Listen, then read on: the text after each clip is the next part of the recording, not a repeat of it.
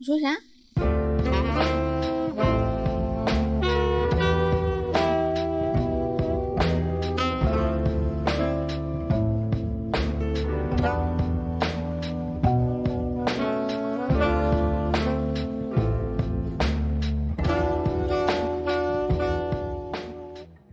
好了，各位亲爱的听众朋友们，呼现在是呃周四晚上的九点十五分。那么，我们紫罗兰之声跟大家准时相守在收音机的前面紫。罗兰是什么？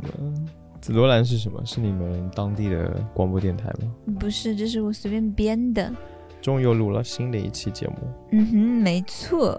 嗯，那我们就呃先跟大家打个招呼吧。Hello，这里是离心利比多第二期，我 Hello，是 B 仔。Hello，我是十一，Yeah。Yeah, that's right. 嘟嘟嘟嘟嘟嘟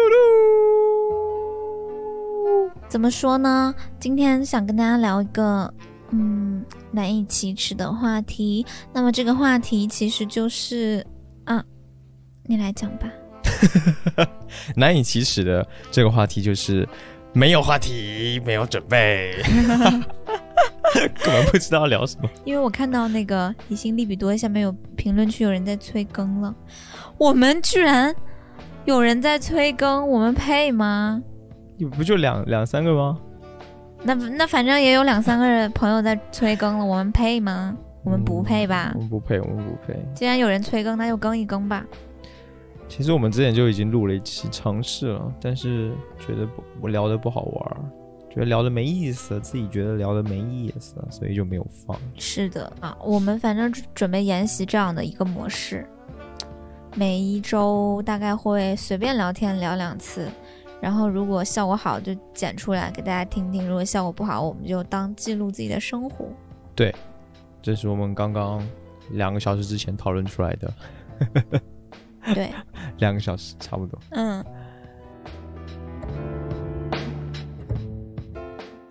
我们今天来聊一个话题，那就是情侣见家长。嗯，这个相相信很多谈过恋爱的朋友，可能你们的对象见过你们的爸妈，嗯你们也见过对象的爸妈。嗯，这个情侣见家长，吼，它真的是一个奇妙的事情。是的，我们今天要聊的是这个吗？我刚刚瞎说的。可以啊。就见见家长，可能对很多人来说，它是一个，就相当于是你们关系又进一步了，是一件还蛮，它可以是一件很隆重的事情，对不对？对你，你见我爸妈的时候是还比较隆重吧？但是我见你的家长的时候完全不隆重，好吗？我们家也也看家庭啦，像我们家就比较随意，我爸就没有关系，他就是个很 chill 的人。对我，我记得第一次见他爸的时候，然后他爸说：“来啊，来啊，十一出来抽根烟。”他爸是台湾人，你超级不会模仿，反正就是他爸让他出去抽烟，饭吃饭中间吧，对对，他就问我要不要出去抽烟，然后他爸就给我也递上了一根烟，我们三个人站成了一个三角形，然后就是在那边聊天，他跟他爸，他爸在教育他，说现在挣一万块哈，这是不行的，一万块吼，在上海能过什么日子啊？真太少了吼，再多挣一点。然后我就在旁边，然后频频点头。那是什么时候啊？那个都哇，那还在上海，还住在那个破房子的时候，对，那就起码三年三年前。三年三年前了 三。年前，三年前还嘴瓢了，我哟，三年前啊，你见了我外面、啊，而且那个时候咱俩才交往了一个月吧，我就见了你爸，很快就见到了。很突然，你爸突然过来给你送东西，好像。反正我第一次见你的家长的时候，大概就是这样。嗯，然后我还记得你爸，嗯，很不想理你。吃饭的时候跟我说：“我跟你说吼，啊，你如果不是有你在后，我今天真是一句话都不想说的。张耀宗，我是不想跟他讲话的。他说快吃快吃快吃，多吃点多吃点。啊，我真的是，如果你不知道，我是一句话都不愿意讲哦，对我们家就是这样，就是很随意 chill，很随意对，对对，就很像你来一个来了一个 homie，然后来给你送东西。你家就不一样了，去你家，哇塞，我们家是是把我当小宝宝的那种。第一次你去我家是咱俩在一起大概有三年了，然后那次我爸在国庆节之前就说你们要不然回来吧。他其实说了很久，他说了大概有一年了，想让我把你带回去，但我一直都没有，就是我害怕见了父母就有一种催婚的压力。但后来就是咱们俩沟通了一下，就觉得好像也 OK 吧，嗯，然后你就跟我回家了。嗯，就反正跟我家完全不一样。你们家就是感觉要见到自己女儿的对象的时候，是一件非常隆重的事情，是一件要好好的准备准备的事情。然后我们从那个高铁站出来的时候，就见到你爸你妈，然后他们就接过我们的行李箱，我记得是你爸就把你行李箱拿走，嗯然后，然后反正就走去坐车。我一开始感觉还挺不真实的，就我其实还没怎么见过对象的家长，没怎么的意思是有见过，五六次这样吗？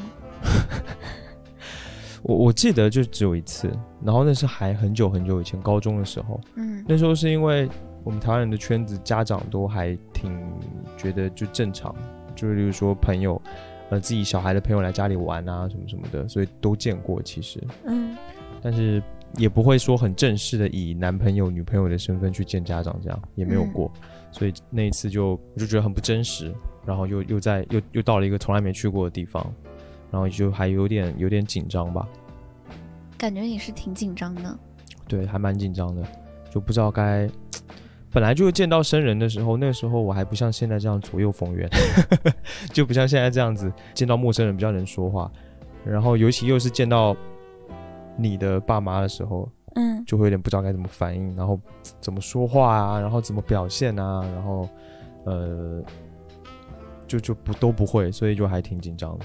对，我记得你那个时候，嗯，我爸好像，嗯，咱们不是去坐电梯嘛，从高铁站下来去坐电梯，然后去拿车，然后我爸拍了拍你，对对我爸拍拍说，我爸拍说，哎，小伙子啊，那时候是不是大概这个感觉？他好像就说我很瘦啊，什么什么的太，瘦，对对对对对，就是，然后我就我就当时在想，哦，他是嫌我太瘦吗？不配拥有他女儿，不配跟他女儿在一起吗？你怎么？就是在那种环境之下，他们的各种说的话就会变成我会去解读的东西。嗯就你会去解读他跟你说的每一句话到底是不是后面有什么意思，嗯。也不一定有什么意思，但是你就是会去揣测、嗯。去解读它，这个就很累。而且当时我觉得最特别的一点是，我要去你家住，嗯。然后那是你家，就是你们你们家，然后嗯。我作为一个，我实事实上就是作为一个外来的人，要去你们家，外来媳妇儿本地郎，而且还要睡在你家，嗯。然后就就我就很超级不习惯，然后超级不适应，但是就 就也还好，因为你爸妈真的人真的特别好，嗯。嗯，你是真觉得他们人好，还是担心他们会听这一期？所以说，他们就是真的是很好，就是没有像是有很多电视剧啊，或者是别人的故事里面会有那种家长不满意，或者是说你没有钱，你没有房，你不配娶我们家的女儿。，对，会有一堆堆要求，然后会先审视你一番，嗯，然后对你的很各种条冷静地件做一个表格对，先。很冷静的先跟你聊，跟你分析，分嗯析你这个人，然后分析完了之后再来决定不，是你这个人，他分析是你的条件。对对，你现在分析你这个人的条件够不够格，然后我们再来决定我们怎么对待你。对，是的，对，所以你爸妈完全不是一一上来就特别热情，特别，嗯，就特别周到，然后也很亲切，就就真的是这样，呃，所以当时就也还好了，就没有很，反而这样子这么亲切，就还挺不习惯的，但是就我第一次见我爸那个样子，其实就是他下高铁，然后拿过手中的行李，然后拍拍你，然后说你好，你好，你好那种样子，我从来没见过，因为我只见过他会接触一些什么，比如说他的朋友啊，嗯。一，些就是那种中年男人，然后那感觉那完全不一样啊。对他不会那么用力。就我爸每次都是他的社交的那个面对男人的社交情况都是，啊，老张啊，吃了吗？想吃，我去挪个车啊，啊，去挪个车。然后要不然就因为我爸人比较文静啊，就是嗯不是非醉酒状态下，人很安静，然然后都是人家跟他说半天，哎，小人儿，这个这个那个那个那个如此这般。然后我爸一般都是嗯嗯，然后他见到你是有一种很大的反差，是我没见过他那么要刻意的让自己热情。他哦他也许一半是真的内心也蛮忐忑，有一点紧张。但一半肯定是他主动去调动出来的。对他想要调动一下一个是真真紧张跟 真的比较激动吧，嗯，然后另外一个表现出来的可能是我一定要让自己显得是一个非常友好和蔼的对，对嗯那样的感觉。对，对对对，就我没有见过他用那种姿态对待过年轻人吧。相比之下，你妈就比较正常，我妈很正常，她没有就是故意要热情对我，然后但是也没有说，就是很自然啊，很自然。对，你我爸是一个特别会想要周到一下的人，对对对然后我妈一般她因为她本身性格就是那种爱谁谁，嗯嗯老娘爽最重要。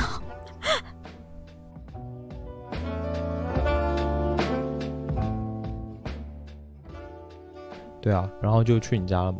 嗯其他的相处其实都很好，就都还真的蛮好的。嗯，嗯，也可能是因为第一次吧，但是到了晚上吃饭的时候，马上就开始了，就开始 各种叮嘱，然后就问一些我的情况啊，呃，就吃饭的时候问我一些情况，我们家的情况什么什么的，就这种，嗯然后你就已经开始有点抗拒这个东西了。当时我记得，这个是我的问题。嗯，嗯对，，我觉得我对父母总是有一种不切实际的那种想法，可能想让他们再生分一点，再生分一点。不要你是觉得第一次太早了吗？问我这个，可是都见家长了，所以他问我家的状况，其实我早就有预想到了，我觉得肯定会问的，所以我都准备好了。我就害怕他，他问问问问半天，哎，你家几口人啊？你家那个你爸干啥的呀？你妈干啥？然后马上问，哎，你家有没有房？那个你家有没有钱？啊，如果问到他们，但他们没有问到这个，我就担心问到这里，然后嗯显得我们家很他妈的势利，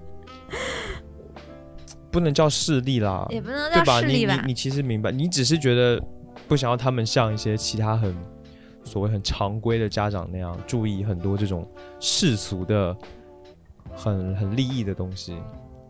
对，因为你爸的那种冷漠实在让我特别舒服，所以我就期待，就是我爸妈也可以有一点，哎、可是我爸这样也很不好哎、他就不关心，不关心我，也不关心你啊。他是不会问我什么，你家你家是干啥的对了，你们见面的时候他不会问这些有的没的。聊的全部都是可能，哎，菜好不好吃？要不要再点一个什么？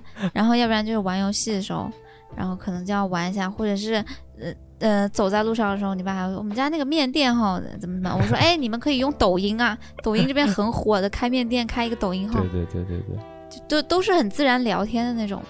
但是其实那种问答形式的聊天啊，它是一种存在于某种权力关系里的。嗯，我可能想的太复杂了，就是我觉得你分析的没错。不太对等的一个场景下的那种问答，嗯嗯嗯，一般比较自然的，可能就像我爸那样。对对对，都都还是还是你爸那种给我舒服的冷漠的感觉。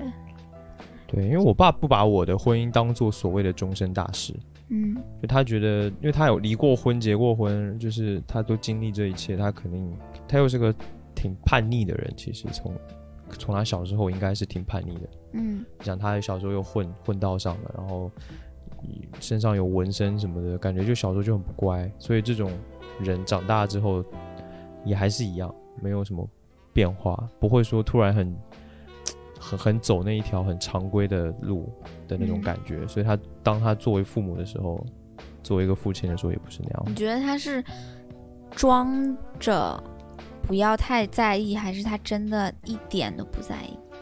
他不会说一点都不在意，他在意的点只是说哦，有这件事情，就有可能你要结婚，他不会在意说你的我的儿子的女朋友是做什么工作的，他家里是做什么工作的，他家我觉得他应该里面有什么子女。他应该会在意，只是他在在意的这个程度根本没关系，因为他可能只是有个底线，比如说，如果我女朋友是一个杀人魔，那他肯定就不行啊，对 就是杀人他就是有毒贩的女儿都不行了吧？他只有一个最低标准，哎，毒贩女儿还不一定不行哦，我我觉靠得这个又不能播了吧？这有什么不能播的？毒贩的女儿真的总之就是他只会说，他就真的不太关心说你这个对象一，就他没有条件，他不会给我开一个条件说你未来的结婚对象应该怎么怎么样，应该怎么怎么样。他好像不是很在乎说你们应该要门当户对什么的，至少他没有跟我说过这个。可能因为我们平常也不聊这些事情。你爸会拍着你肩膀说：“哎，我跟你说哈，找女人哈，一定要找那个什么，然后不会就提一不会些有的没的，不会，他从来不说这个。我们很少聊女人，就是开就开玩笑的那种也不说嘛，就不会，哎不会。我跟你讲哈，找女人要找会做饭的哦，有没有？会、找女人找漂亮一点，不要找丑的。他倒是跟我说过，他觉得我阿姨就是他再婚对象，我后妈啦，觉得她很好的点就是她很认真在顾家里。他他就是说，哎，像你阿姨这样的女人就很，像你阿姨就很好，因为她很顾家里，很怎么怎么样，很照顾你们。你看，然后他就说，我也不是什么大富大贵，但是人家也那么年轻，也愿意跟着我这样这样这样什么什么的，他就会说这个。因为我阿姨跟我爸相差岁数还挺大的，所以他不会，他不会跟我说，你以后未来那个女朋友或者是你的老婆应该是找一个什么样的女人，他从来不会说这种话。你的家长是完全是非典型家长，对对，超级不典型，对于大家完全家不管我，我觉得对于听众可能都没有任何借鉴意义。不需要借鉴，你们就听就百行，分之九十五的 羡家长，就可以。百分之九十五的中国家长不会是那样的。对啊，所以当我在你们家的时候，我都已经做好准备了。他们假设他们问我家有没有房子什么的，我就会老老实说，就说我们家没房子，我们家住我们家有房子啊，野外。哦，就我会老实说我的情况，但是我会我也会跟他说，但是我爸那房子不会给我，他也不会你，说了吗？我没有说吧？你没有问到这一题吧？你爸？有吧？你好像说了，你说你们家徐州有房子，但是就那房子不会给我啊。你咋知道不会给你？也对，我也没问过我爸，对啊，我根因为我根本不关心这个事情，我就默认他不会给我。那我爸养老去哪里养老？那我爸养台湾养老，啊，台湾多么适合养老。那我爸养老也要有钱吧？那那房子一卖，他就在台湾养老，舒舒服服的呀，就就是这样啊。我觉得那房子就为他哎呀，这个准备。那我爸可能少问了这个问题。可能问：哎，你们家房子会不会给你？你说：啊，房子不会给我，嗯、啊我是买不起房子的。没有没有，你还记得有一次我们去吃那个泰国菜，跟十五见我嗯那个网友，我们三个不是去吃饭嘛？然后你爸不是给打电话吗？嗯嗯，你爸也就跟我聊这个事情啊，就是说他就主动跟我说说，哎呀，他是怎么说？他其实说的很委婉，我忘了怎么说，但他的意思就是说，就是说你们家穷，买不起房，没关系，是吧？就是说你们家不会给你支持，给我支持，然后你包括买房还是以后在哪里安，就是安家落户什么，他们可能不太会给你这个支持，但是没有关系。说没有关系，你们俩睡大街也行。那肯定是说你们家，就是说你的情况还还还蛮好的吗。我我的情况不好，我们家很穷，需要找个有钱的。意思就是他说他的意思其实就是你们家在他那边了来说，就是可以当做我第二个家。其实这个、啊这个感觉就特别、啊我爸真好。对，，就特别温暖，特别暖心，然后就确实也挺温暖的。是不是因为我爸特别需要友谊？他是需要一个听他说话的人，对，不一不一定是友谊，你懂？他是需要听他说话的人。呃，对啊，就是反正那第一次见的时候就是这个感觉，然后一切都好好的，然后那时候我还反而比比较生分，就是你是很生分，第一次就更不用说了嘛，就很紧张，是吧？就又紧张，然后又不适应。而且你也不属于那种特别会来事儿的人。对我也不是那种，哎呀，叔叔什么什么什么，这个这个这个这个，然后哎走走，带你干嘛干嘛干嘛。叔叔喝，呃我先把这半斤白酒酒。干了。对，如果我会喝酒，可能还好一点，但是 他就需要一个这种叔叔喝这半斤白酒，我给你干了。如果能跟你爸喝上一杯，也许就关系就是他也会很高很高兴。嗯，对啊，反正这是第一次。然后后来过年的时候又回你家，过年又又是不一样的，感觉因为那是过年，嗯。就国庆节的时候回你家是一个 怎么说呢？就是去很专注的要去见你爸妈的感觉，对，顺便看看你小时候生活的地方，就是你你长大的地方是什么样的。但主要的任务是见你爸妈。嗯。对。但是过年嘛，就是有一种，就有一种回家的感觉，嗯，就跟着你回家的感觉，就很随意哈，也不是随意，就是回家，你懂吗？嗯，你可能一直回家，所以你不明白我的意思。对对对对我的话是因为我很久没有回到一个叫做家的地方了，就是好几年，三四年我都没有回去过台湾嘛。不止吧，三四年了，对，那一次我爸来的时候，我跟我爸见的时候，那个都还不是回家，我好久没有回台湾，没有你你回家了，爸每次来见都不知道回，你爸来见见我。探亲，对对对对对，探亲探亲，而且是真的是探，就探一下就走了。对对对，我就好久没有回家了，所以我很久没有感受到所谓就是那种一大一大家子人在一个地方，在家里面过年的感觉，就很久没有这样了。所以那一次过年的时候回你家，就有真的有一种回家的感觉，会有那种嗯感觉，就觉得一开始还好，一开始回去的时候还是那种，哎，又又要去就见你爸妈的感觉，嗯，然后，但是过了一两天，马上就感觉是在家里，就很不一样。就是因为你爸妈对我太好了，我我也会变得比较放松，比较自在。嗯我是一个人，嗯，然后呢，去你家就有一种那个接接纳难民的感觉。为什么把自己放那么低呀、不是啊，我就是比比喻一下而已，就是那种感觉。然后他对我又特别的好，然后也不会说因为是要催婚，然后很故意逼得很紧，然后一直在说一些这种事情给我，会会给给我们很大压力啊什么什么的，就也没有，就真的就也还好。然后我就觉得很棒，而且过年的时候还见了你很多别家的别，就是你家的别的人嘛，我感觉我参与到你家族里面，就有这种感觉。哦。突然就参与进去了，但是就是也会有一种，就又突突然有长辈了，你可能不懂，就是因为我一直没有有长辈的感觉，就是因为我们家首先结构就就就很小嘛，嗯。然后也哪哪怕有亲戚啊，也都不怎么来往，就还挺生分的整个家，对挺身份的，然后就彼此都挺冷漠，像一一座座孤岛一样。嗯那你们家就完全不一样。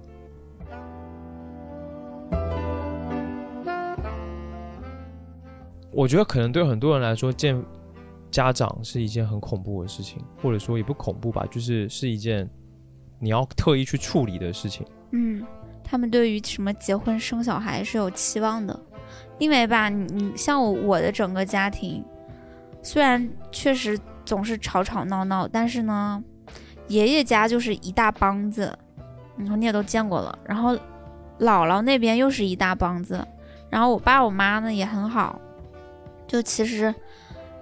整个家族两边的氛围全部都是没有什么太过不幸的婚姻，嗯。就像我爸所有的兄弟姐妹都没有离过婚，嗯，像我妈所有的兄弟姐妹也都没有了 都没有离过 婚都没有婚，离过婚。就都没有，就是两边可能就是六七个加起来兄弟姐妹没有离过婚的。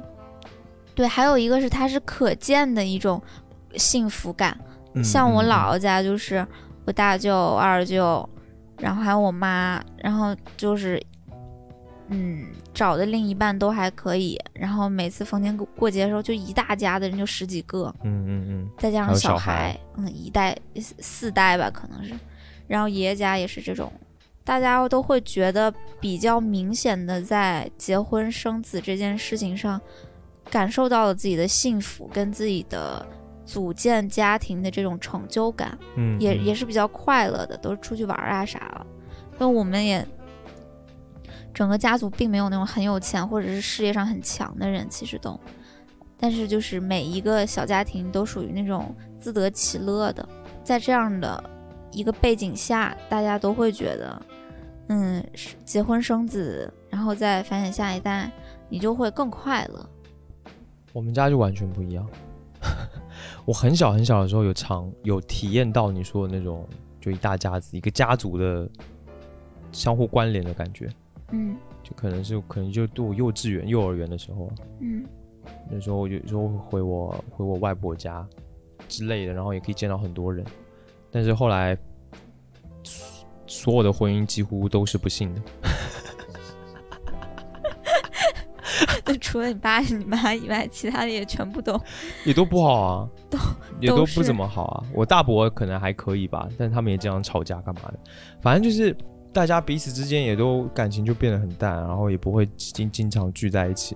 嗯再加上爷爷奶奶，我我奶奶很早就去世了，然后我爷爷后来也死了，就也挂了，然后也就走了，嗯就更没有理由大家相聚到一起了。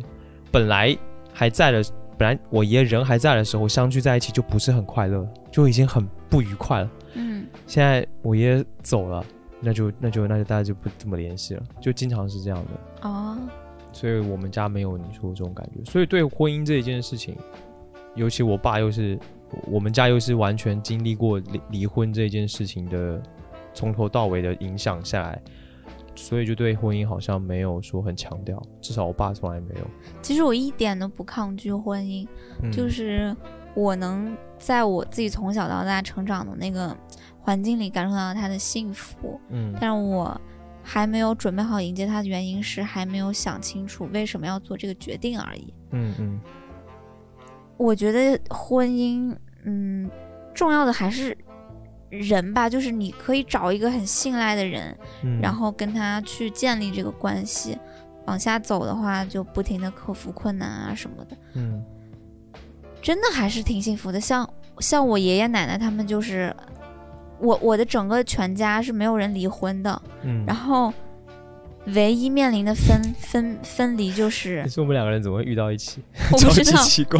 你知道吗？我我整个嗯家庭所有所有的亲戚，唯一面临分离的是死亡，嗯，就真的做到了只有死亡才能把我们分离那种。哦，就我爷爷这边爷爷，然后姥爷这边也是姥爷走了，然后二舅也是二舅走了，然后二舅妈可能才会考虑想再去谈恋爱组建家庭。因为他们的那种幸福吧，然后也给一些给嗯底下的子女提供一些比较好的范本。嗯，让我爷爷他不是得老年痴呆很多年了嘛，不是我就老在那个社会新闻里面看什么老年痴呆，然后几个儿子几个女儿都不养，然后什么就是抛弃老人。争财产，然后干嘛干嘛的，推卸养育的责任。但是我们家就属于，只要我爸有空就往回跑照顾爷爷，嗯就不会觉得这个事情自己想逃避。他肯定干到后期他是觉得很疲惫的，嗯，但是没有一点想要逃避的心理。就不会自私啊。嗯，然后我爷爷不是走了之后也有要一年了嘛，嗯快一年了。然后我爸就是每个星期，你看他还要工作，他要跟我妈玩，跟我妈就是动不动就是我们出去玩吧，骑自行车，两个人骑自行车环环那个汾河，呃，绕几圈。嗯就是他，嗯，每个星期要固定回去看我奶奶两次，然后我妈的话可能会其中一次跟他一起去。我就是觉得这种花在家人上的心力的这种耐心程度跟用心程度，我觉得是嗯就可能自己的父母提供了这个范本，就觉得挺了不起的，而且确实会有一种很大的幸福感。那种幸嗯福感是，嗯，自己在付出嘛，也收获到了成就感，然后同时你你感觉整个人是有一个很强烈的结构的。嗯，所以我自己现在看来，我觉得婚姻，如果你经营的好，并且选的这个人，你可以完全的信任他，并且你们俩的沟通是好的，那其实它是一个挺好的东西。是啊，我现在不去结婚，只是因为我还没有想明白这个决定要意味着什么。嗯嗯嗯。而且我觉得，我们老一辈的人来说，对他们来说，婚姻好像不是一件那么难的事情。就是我们我们这一代对于婚姻的期待是比他们对于婚姻的期待，我觉得是要高很多的，因为我们对另一半的要求是越来越高的。我们会要求，我们也不是说要求吧，就是会希望另一半是不仅是生活上能够互相扶持，但是也能也要能够满足对方的情感需求，而且要尽可能的好的去完成这个情感需求。但我觉得在他们那代可能对于情感需求这一方面，可能就要求比较低。其实我之前也是这个想法，就是觉得选人是最重要的。嗯然后后来我发现，选人当然是最重要的，也不是呃最重要，是第二重要的。嗯选人是第二重要的，然后最重要的是你们俩在彼此的一点零相遇阶段，那肯定是有很多的问题跟矛盾的，只是前期的激情掩盖了这一切。对对，但是当真实的那一面暴露出来，还有没有这个包容心、跟耐心和智慧的去，嗯，继续修炼成两个人的二点零版本，嗯这个是最难的。但是嗯现在的年轻人是，他们有一点零的，嗯，这个热情，但是他们没有二点零的这个耐心。他们不想修炼了，嗯，他们想要的是一开始修炼爱情，对，还想一开始就是遇到一个天命砸到自己。没错，就是会抱有这样子的期待，然后当这个期待发现，我靠，还就是没有办法被满足，而且还需要修炼，是一件很苦很累的时候，就会很自然的就算了吧。对，对，就是这种感觉。所以我们这一代跟他们那一代，跟你爸妈那一代，完全是我觉得还是不太一样的。但是我们两个就好像还好，没有我们在这特别点是一点零。对我们这我们在这点事情上还是有共识，修炼这件事情，我觉得是。嗯这其实就是他们老一辈一直说的磨合嘛。我觉得我小时候特别讨厌我爸妈的婚姻，然后我就嗯巴不得他们离婚。嗯然后我之前跟你说过嘛，永远在吵架，然后鸡毛蒜皮的事儿也在吵架，但是不嗯会就上升到什么家暴啊、打老婆啊这种，就是不会的。他们就属于那那种，我妈她比较像一个男人，然后她就属于火力输出很猛的。我爸他就特别敏感、玻璃心，那种玻璃心小乌龟，他嗯巨敏感一个人，很细腻，嗯他总是被我妈的种种行为伤到，嗯然后他后来也就是积攒怨气。嗯，但他们，嗯，其实经过那个一点零之后，一直在做二点零的这个磨合，但因为他们呢，其实是不是交流和沟通的很好的？但好在呢，这两个人，一个很牛逼的一点是，他们好有耐心。嗯他们从自己刚结婚三十岁磨合到现在五十多岁，我现在都要三十了，他们有磨合三十年，就是这个事情，但是还是分不开。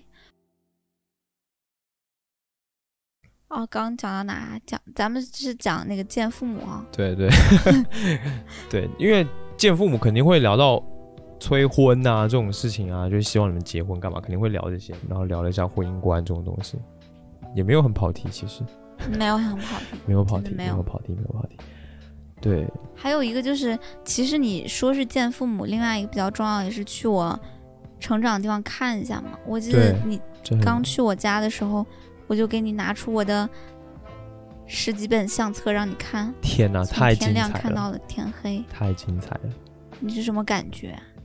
就是把你小时候一直长大的整个过程几乎都看了一遍，从你小时候一直到初中吧，嗯，差不多。应该是到初中，没有高中，就是到初高中特别零星，对，然后就我就知道你小时候是什么样子的，小时候像一个假小子，然后开始开始变成一个亭亭玉立的少女，然后这个话好恶心，亭亭玉立的很老少女。很老气，是不是但就是这样。还有你家你爸妈结婚我也看了，对，有一种在看人家家族史的感觉。还有你爸带你出去玩，然后嗯去一些诡异的地方，还有拍一些诡异的照片。我记得，我记得我看到那个很诡异的照片是什么？你们那边的当地的一个灯会，那个灯会的那几张照片把我吓得，我说我靠，这太牛逼，太像靠片了，就是 B 级片的那种港剧那种港片 B 级片港片。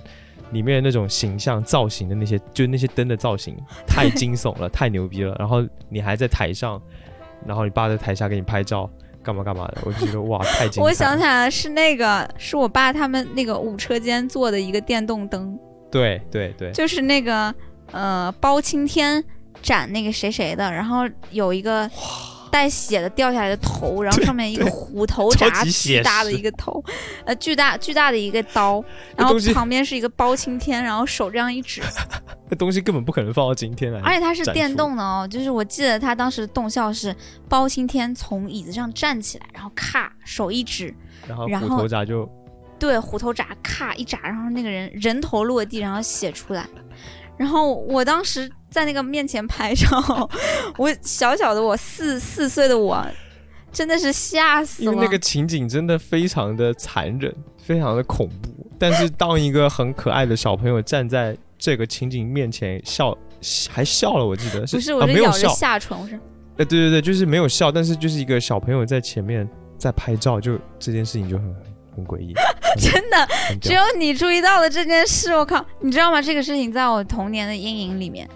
然后你居然看那个照片，你就 get 到了我的当时的痛苦。就我爸非要让我拍，我说我死也不拍。我爸说，可是这个电动灯，你看这么大，然后做这么好，我们还得了。对，我们还得了整个公司的那个第一名金奖哎，这是我们五车间做的，爸爸也有参与一份，你一定要在前面拍一张。然后我当时就 父母真的很喜欢拉小孩参与这种事情，参与他们自己的荣誉。对，对对，蛮好玩的。然后就看你那个相册嘛，一直到长大，嗯，还蛮特别的，就是会更了解你啊，知道你以前是怎样长大的，嗯，然后知道你为什么现在性格这么扭曲，就是因为那时候拍那个灯会那张照片。也没有吧，没有了，没有到扭曲啦，但是就是会有很多一些一些联系，跟你就比如说我特别喜欢玩，是因为小时候总是出去玩。对，然后就是会对你整个形象又更丰丰满了一点。这个嗯丰满就不是横我们现在很就是横向的丰满，是纵深，哦，是那种纵深的那种感觉。从小时候的人格气质跟出入的场所，其实能看到对是怎么成长出来的。对对，这是很，这是你理解一个人、了解一个人一个很重要的一个点，知道他的成长经历，因为这也也尤其这也是最私密的嘛，嗯所嗯，以这还蛮重要的。我就特别特别想看你的相册，哇，我的相册但是从来没看过。啊，相册应该还在徐州吧，可能暂时也拿不到，除非去一趟徐州，但我也没钥匙。哎、好像可以耶，为啥？我们到时候坐过动车、坐过高铁就可以去了。然后钥匙应该在我问一下我爸就知道。钥匙不在你爸身上吗？钥匙是不是在你徐州那个家家的门口的脚垫底下？太简单了吧？我家简单到这个程度，然后那个钥匙在脚垫底下已经放了三年了，然后就一直在缴房贷，然后那个钥匙就一直在那个垫子底下。我们是不是有点凡尔赛了？因为咱俩其实算是见父母比较顺利，说一嗯些见父母当中的坎坷吧，咱俩。我认为没有反没有坎坷哎，我在见你父母的时候没有坎坷。不是说光是见父母这个动作，而是整个跟父我的父母的一些相处当中。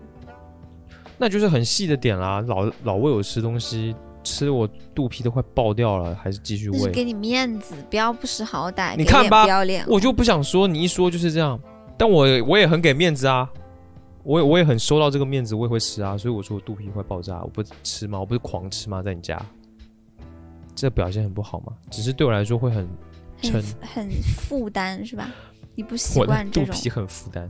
对，而且我也我确实也不太习惯太热情了，但是我觉得这都不是问题，哎，好吧。哦，对这，不是问题，因为我本来就是一个不太有这样的环境的人啊，如此就是这种家庭的温暖吧，且说它是家庭的温暖，就没有这样的情况。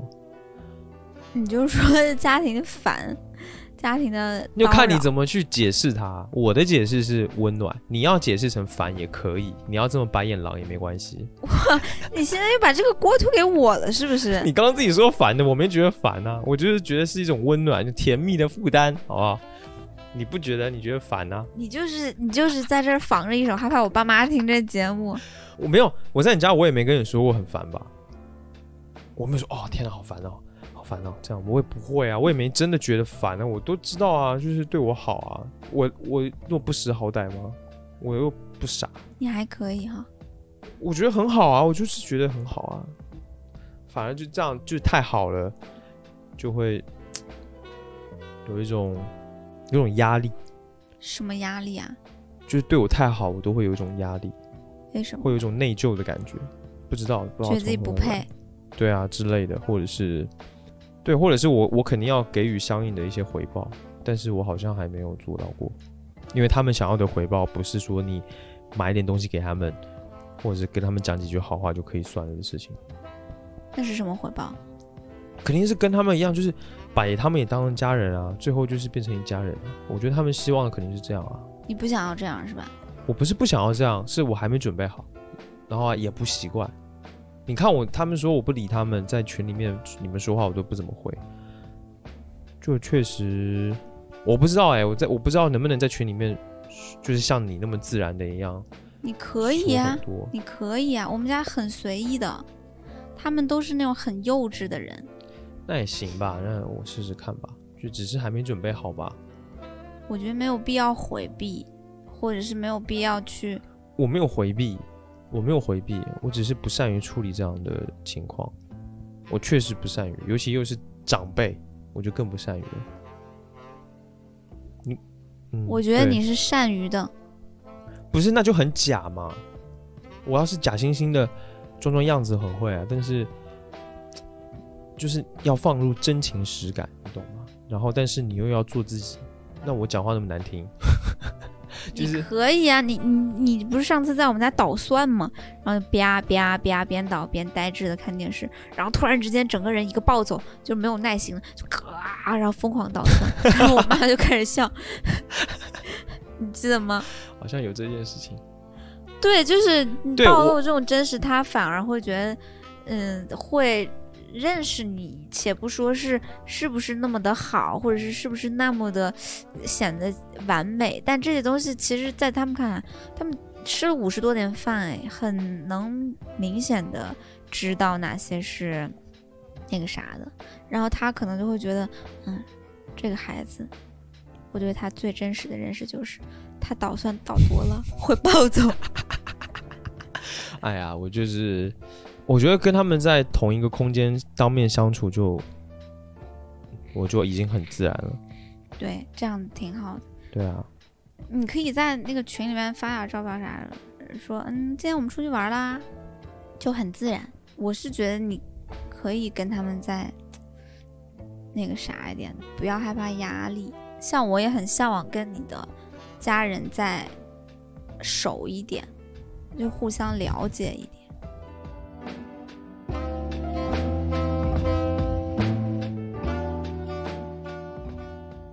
没有，我在想的是，假设我也有一个很完满的家庭，也不说完满，就是特别完整的家庭。嗯然后我可能也是从小家里特别好，然后就这么长大。然后当我那这样，我的家庭观念就会很不一样。然后跟我现在肯定会很不一样。是你肯定会我觉得当两个我觉得当两个，真的我觉得当两个不同家庭观念的人在一起，然后要融入到对方的家庭当中的时候，反而会出现更多摩擦。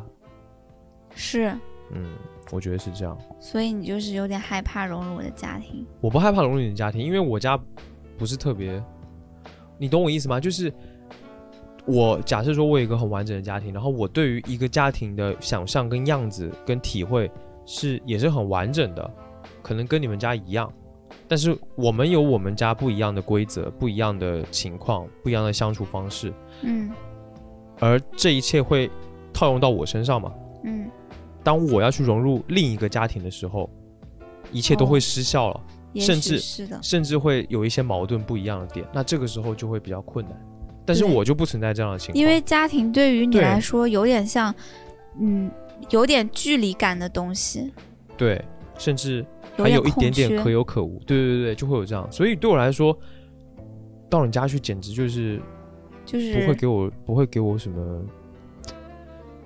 冲撞或矛盾，只会有一开始没那么适应，但是很快就都很好。嗯，就是这样的，我觉得是这样，所以我们会这么，就好像还蛮顺利的。我觉得有这一点原因，对你真的是发自内心觉得还蛮顺利的，是吧？就是我真的觉得很好。假如你倒插门来我们家，你也不会觉得特别的不愿意。倒插门的话，你家肯定有点太小了。那你可以住我奶奶家，OK OK，我开玩笑的。我要是倒插门去你家，我会很手难得的，我会我会给你做饭，我会给你洗衣服，嗯我，会帮你按摩，谢谢你，我会帮你，我会支持你的事业，嗯，我会做你背后的男人，我会帮你养小孩，好，对你只要给我钱就可以。你不要脸，好搞笑。我觉得对啊，我觉得你家真的真的很好，所以你不要，对，你不用担心那么多。是的，因为我我觉得咱们作为一个，嗯，都是从一个家庭成长起来的人，生命中唯一可以见识到、比较直观的去体会到跟自己家庭不一样，另外别的的家庭是怎么样生活的呢？这种机会就只有是谈恋爱，嗯、然后谈的比较久了之后见家长，然后相互这样融合一下了。嗯你像什么朋友啊啥的，我感觉是做不到这这一步的。像我小时候也去我朋友家玩，他们的那个家庭具体是一个什么样子的，是呈现不到给我的，也不会真实的呈现给你，是，也很难吧？所以我其实从小到大，我只知道我们家这样，别人家啥，我是真的不知道。发小吧，会不会发小会稍微好点？发小家会稍微稍微好一点，对，但那个性质不太一样。没有那么呃是直嗯真实跟直观的东西，都是听一些小区八卦对，说他们家怎么怎么地，怎么怎么地 那种。笑死！然后比较直观的说，知道一个家庭，除了我们家以外，另外一个家庭是啥样，就是你。我的感觉比较强烈的是，天呐，我们都是生活在地球的吗？就觉得太不一样了吧！Oh my god！是，真的是，就是你爸那边是，嗯，一大摊人，然后你妈那边是另外一大摊人，然后你妈那边那天视频了之后也是，嗯，也各种亲亲朋好友，嗯，他们的生活是那样子的，对，完全不一样的。嗯，然后你妈可能还会再去想要去拓展一下社交啊，或者是再去，嗯，交男朋友啊什么的，嗯嗯，反正就是很，就是你能够看到生活当中你没见过的人、没见过的事，又很有可能是这样。尤其是我们两个，对不对？一个台湾人，一个山西人，地域文化就不一样，然后生活状态、生活方式，说的东西、说的话都不一样，对，这就更就就很特别，是。就很很有意思。其实，对，就像我特别特别不理解你爸对你怎么那么有一种熟哒哒的哥们儿的感觉，嗯，而不太像一个我是你爹那种，嗯，嗯，跟我爸性格也有关系吗。也不会唠叨。你爸也完全不唠叨，他还是会啊，只是很，只是因为我们不怎么说，我们比现在比较少说话。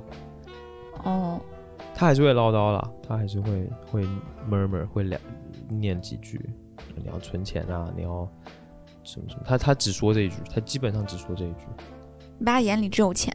对 他说你要存钱啊，因为他深知钱的重要性。我爸也老跟我说，我爸只最近说的最多就是你俩有没有在存钱到底，然后第二句就是有没有打疫苗，你俩到底。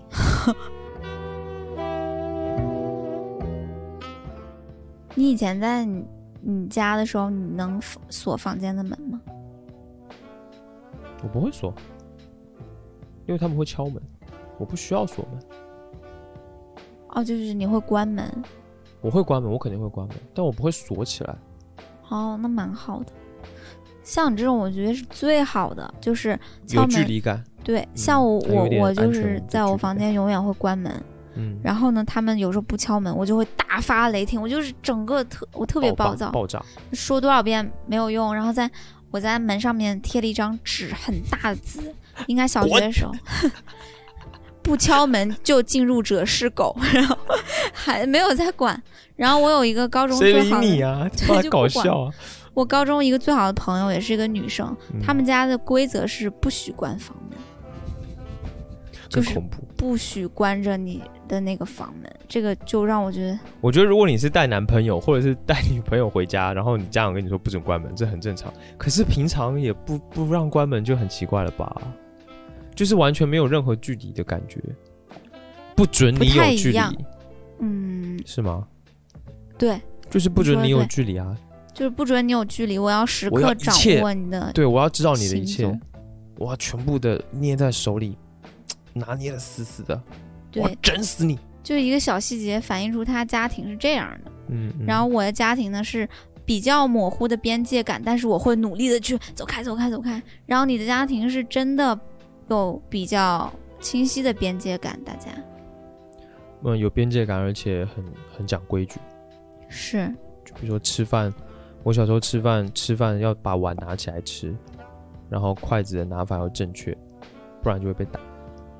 在桌上也不是不是说把你从椅子上拉下来，然后丢到地上，然后开始踹你的脸，然后拿拳头砸你的蛋蛋这样子的打，就是 好具体，就是就是把你就拿一个筷子，那个动作就是这样，就是我爸就是好好拿了筷子嘛，然后他就会突然把筷子握住，然后往桌上一插，啪，然后那个筷子不就变长了吗？就是嗯从那个 他就会拿着那个筷子长的那一端就开始唰打你一下手，就是这样，超快，啪啪啪，而且我家吃饭手不能放在下面。就是不能这样子，就是不能把手放在桌子的底下，然后你整个身子往前倾，靠在桌子上，然后另外一只手拿筷子扒饭，不能这样，一定要手在桌上，然后要把碗拿起来吃饭，或者就是把碗放在桌上夹菜什么的，但是是手不能放在下面这，是你爸都强调过的。就就就是会说啊，因为你不做你就打，就就直接上来了，就直接敲你，但也不会很痛啦，但就其实就一种提醒嘛，比较严厉的提醒。是台湾地区的那种优良习惯吗？应该不是台湾地区吧，就是比较传统。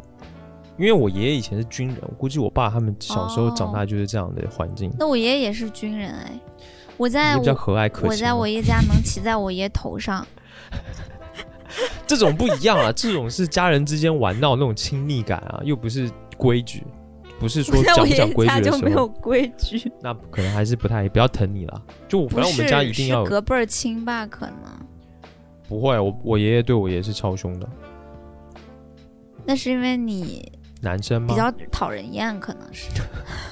不不是不是，我还是挺讨人喜欢的小孩，成绩也不错，然后也挺活泼的，也还好吧。那那你小时候就是因为都是大人比较严格，嗯，对啊，就是我们家就比较严格，尤其是在吃吃东西这件事情上，因为我们家就做吃的嘛，所以就比较蛮吓人的。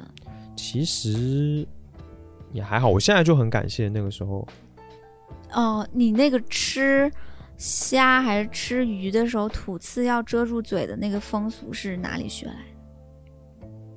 那个好像不是家里教的，那个就是我我也不知道怎么回事，我就想挡住，就不会那么难。我可能是因为我以前看到有人吃饭的时候特别丑的样子吧，所以我就挡住自己。因为我见你，但你见我的那个大学闺蜜，你记得我们吃那一顿饭，然后你当时吐鱼刺的时候就是那样，然后他就印象深刻哦，然后后来就跟我私聊，就嘿嘿，你的男朋友哦吃鱼的时候还会那样遮住哇，感觉好 gentleman，真的是一个 台湾的那种台湾的那种文质彬彬的小男孩。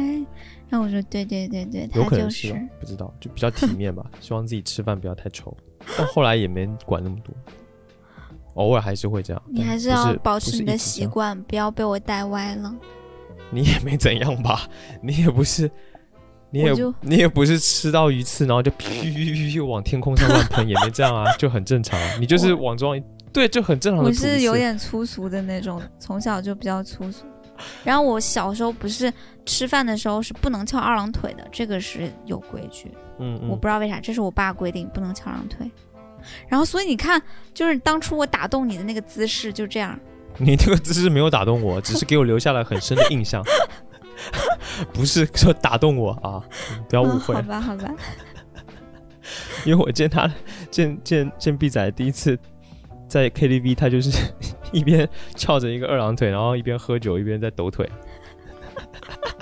笑死。好吧，对，所以你见父母就能够知道，哎，为什么你的对象的性格是这样的？为什么他是这样的一个人？其实从他父母那边你就能看出来，从他跟他父母相处的模式，你也能感觉出来。哎，那那全你能说几个具体的吗？比如说你见我父母去我家之后，你又从我身上得到某些什么信息，或者某些现象的原因之类的。我觉得你有时候特别暴躁的一面，就是来自你妈，嗯，然后你爸又在加重这个让你暴躁的机会，你就 你就比较容易暴躁。